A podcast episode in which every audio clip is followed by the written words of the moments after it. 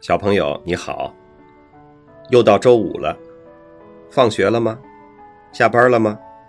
你今天晚上有什么特别的安排吗？过去的一周里，我收到了很多小朋友的留言。首先啊，谢谢指出我读小说中有错别字的小朋友，教给了我是“咕咕坠地”，不是“呱呱坠地”。还有“社会渣子”，不是“社会渣仔”。污秽恶臭不是污秽恶臭，这些都特别好，这是一字之诗，学生这厢有礼了。欢迎大家继续咬文嚼字，这是文字工作者和文字爱好者必须有的癖好。有小朋友说，上周的致小朋友那篇特别甜，那我倒没有故意的把它搞得很甜，糖吃多了要长胖。可能是小朋友们工作学习有点辛苦，所以在听节目的时候，把你的愉快的感觉放大成了甜吧。我们组被我催活派活的小朋友听见了我的语音，可能就不会觉得甜，大概会觉得真烦。这就是所谓乳之蜜糖，彼之砒霜。上周末参加司法考试和公务员考试的小朋友也辛苦了。这周有没有吃吃喝喝补补元气呢？有人说思考题没做完，那没关系，我问到的多数人都没做完，你并不孤独。我看到一个司法考试监考的朋友发的朋友圈说，他问一个考生：“你核酸检测呢？”考生说：“没做呀，你们没通知啊。”监考的说：“准考证上写着呢，要核酸检测呀。”考生举起准考证说：“哪儿写着呢？”监考的一看说：“你这是明天公务员考试的准考证啊，你今天干嘛来了？”可见备考的同学们都非常紧张哈，不容易。考完了就不想了啊，放松一下吧。我也收到了大家给我列的书单哈，让我读读这读读那，这个单子其实已经非常长了。我觉得呢，我要按照大家点的这个清单来读，肯定是十年八年也读不完的。但是呢，我可以把它整理出来，变成一个小朋友的推荐书单，这是大家集体的努力。那你喜欢看哪本呢？你就可以先拿来看。那我有时间呢，挑一些不是那么厚的哈，不太长的，我们也可以一起读一下。小朋友的留言呀，有的写的非常好，文采飞扬啊，是一封让人感动的信，或者本身就是一篇非常妙的文章。看了之后呢，非常高兴，有的也非常有启发。我都存下来了，谢谢大家。有的小朋友也问了一些问题，说是不是我每天在公司穿的像某快递一样？这个梗其实大家说了一段时间了。我的一些同事和朋友也给我发了一些快递公司的小哥的形象照啊，戴着帽子，穿着工服，搬着箱子，我觉得他们都是更阳光帅气，身体好哈。要说我跟他们穿的一样，其实是在夸我呢。如果你的快递都是靠我这样的大爷来送的话，你双十一买的东西可能到现在还没有收到。有人问我跑过马拉松吗？呃，我没跑过啊，我最多也就能跑个十公里多点儿，啊，没有跑马拉松的本事。问我支持哪支球队？这是知道我爱看球哈。我是一个北京大爷嘛，对吧？所以我支持的球队里肯定有北京国安。还有呢，就是我看球的时间段呢，可能是从九十年代初开始哈，像那会儿 AC 米兰啊、尤文图斯、利物浦啊、曼彻斯特联都是非常好的球队。后来我在英国的时候，宿舍在伦敦北面一些，所以那基本上是一个传统的阿森纳的呃社区，所以呢，我对阿森纳感觉也非常好。我也去过那个球场看过一场阿森纳的比赛，所以当时我回到国内开始工作的时候，我的指导老师跟我说：“你如果这个做国际业务，然后这个最好有个英文名，这样你见到什么人很快就能记住你啊，因为我们有的时候这个非英语的发音可能让这个国际友人不太容易记住。说你挑个英文名吧，哎，我就。”挑了那个当时阿森纳的那个球星，法国球星亨利的名字哈，做我的英文名，所以这也是这个，因为我在那个区域住了一年啊，一个收获。其实他并在法语里并不叫亨利，是吧？他应该叫 Thierry Henry，是吧？你哪位是学法语的小朋友也可以指出一下这个准确的发音到底应该怎么读。还有小朋友问说，工作挺忙的，那你哪找的时间看书，继续做自己喜欢的事情呢？这件事儿呢，时间安排呢，我想可以我们找一次机会单说一下如何管理时间。但是时间的事儿就是这样，它其实就是你的人生优先级，对吧？你觉得什么事儿优先，你就会对什么事情有时间。所谓没时间，其实就是不优先或者没兴趣的意思。时间你想有，总是会有。有的小朋友问我读的小说是什么版本，有的我就是在 Kindle 上找一个大家下载比较多的版本在读。Kindle 上读书呢有个好处哈，就是它没有翻页的声音。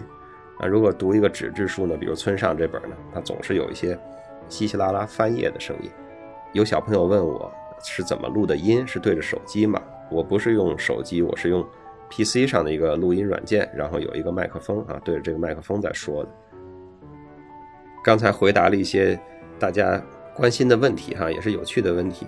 那过去的一周里，我做了什么有趣的事情呢？我跟大家报告一下，我去。中国嘉德看了秋拍的预展，我推荐喜欢艺术的小朋友啊，有机会多去看一看一流的拍卖预展，在那里呢，你可以看到非常顶级的艺术品，有些展品的水平和你在故宫里看到的是差不多的，而且预展啊也可以照相，对吧？出来可以发朋友圈，大部分那些非书画类的展品也都可以上手摸摸哟。你要去故宫看到了一个，比如青瓷瓶子，你觉得好看，你能说，请你拿出来我看看吗？但是在拍卖的预展上，你就可以拿出来，你随便掂量，随便摸。但是记住啊，要轻拿轻放哟。如果摔坏了，你的律师大朋友也是救不了你的。这次嘉德的拍卖呢，还在进行中哈，周末也有，大家也可以上网关注。现在已经拍出来的近现代的中国画。傅抱石和徐悲鸿合作的《大迪草堂图》，拍出了1.38亿元。古代书画里的南宋著名词人朱敦儒的书法《葵锁帖》，以1.5亿元成交。这个是现在嘉德球拍创的两项记录啊！如果你不喜欢艺术，你就说我就喜欢钱啊，我比较直接，那你也应该去看看。这也是一个有趣的市场。我收到了小朋友们的一些问题啊，有不少是在操心自己的学历，尤其是正在读大学本科的同学，比较纠结于研究生的学历。我想这个和现在某些娱乐节目或者微信公众号过分的宣传宣扬这学历焦虑也是不无关系。我想今天我们主要就来聊聊这个事儿。先看看几个小朋友的问题。第一个同学，有一位在天津上重点大学的小朋友说：“最令我担心的便是学历方面。我想考北大的法律硕士，以期为我的学历增色。但是北大的难度世人皆知，因而数次动摇。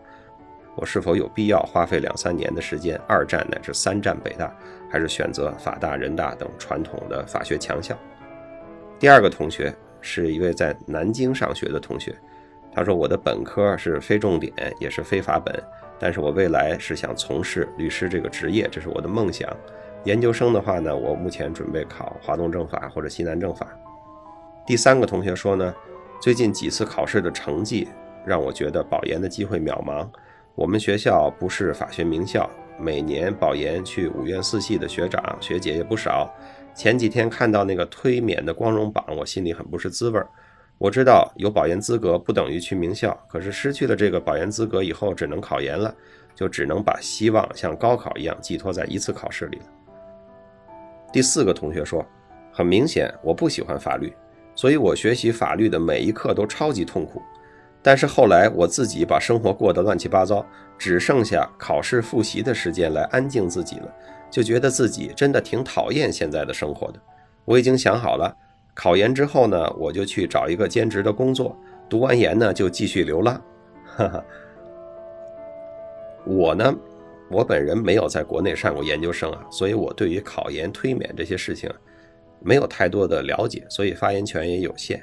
但是我可以说说我当时是怎么想的，现在我又是怎么看的。我没有在国内上研究生，首先就是我平时成绩不够好，我离保研还远着呢，所以我也就没有动这个心思。我没有考研呢，是因为我看到当时大学的文科教育哈，实在是有点松弛。我觉得再花个两三年的时间在学校里晃悠，感觉没什么意思。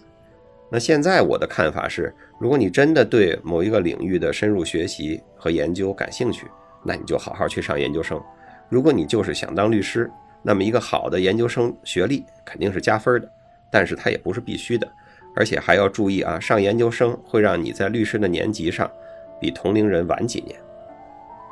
曾经有一个我们所的小朋友跟我抱怨过哈，当时他是中级律师，他说：“你看人家春娇和志明，我们三个都是同一年出生的，现在春娇是合伙人，那志明是资深律师，我还是中级，你知道为什么吗？”我说：“为什么呀？”他说：“就是因为。”人家春娇本科毕业直接当律师了，人家志明上了两年的研究生，我上了三年的研究生。我也常给在我组里实习的同学讲这个故事，我想让大家明白的是，如果你想从事法律实务工作，而且在本科毕业的时候就找到了比较好的机会，那我的建议是，你可以直接抓住这个机会，研究生的事儿可以以后再说。有的小朋友会说啊。学历是个敲门砖，是的，但是它不是唯一的一块砖，而且说到底，它也就是一块砖而已。你如果觉得自己的本科好像不够好，让你进入你想进入的单位有点费劲，那你可以刷个研究生学历啊，去敲这个门。但是敲开之后，能不能进得去，能不能待得住，还是要凭本事的。我非常夸张的假设一种情况哈。就是你花了三年两年刷出来的研究生学历，可能也就换了一个面试机会，三十分钟就结束了，哈，这真是挺夸张的哈。研究生学历可能还有一个好处，就是你毕竟又长大了两三岁，更成熟了，比你二十二岁时候去面试找工作的状态可能要好一些。所以我想和第一位在天津上学的小朋友说，你的学校已经很不错了。你应该在本科毕业的时候有不少机会，所以要不要上研究生要看你自己的志向和当时机会的情况。但是我不建议你为了一个什么更加名牌大学的研究生学历还要二考三考。想做律师就尽快转换角色，离开校园进入职场。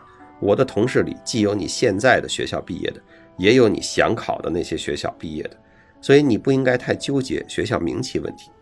当然，你也问了关于学专业、学英语的问题哈，我们后面再慢慢聊。第二位来自南京的小朋友，既然你是非法本，那你就需要一个法律专业的研究生。你既然下了决心，我就建议你开始准备，不仅仅是考研的准备，还有司法考试的准备。无论你考上了哪里的研究生，你通过了司法考试，你就可以做律师。假设研究生的学历这块砖暂时还敲不到你想去的事务所。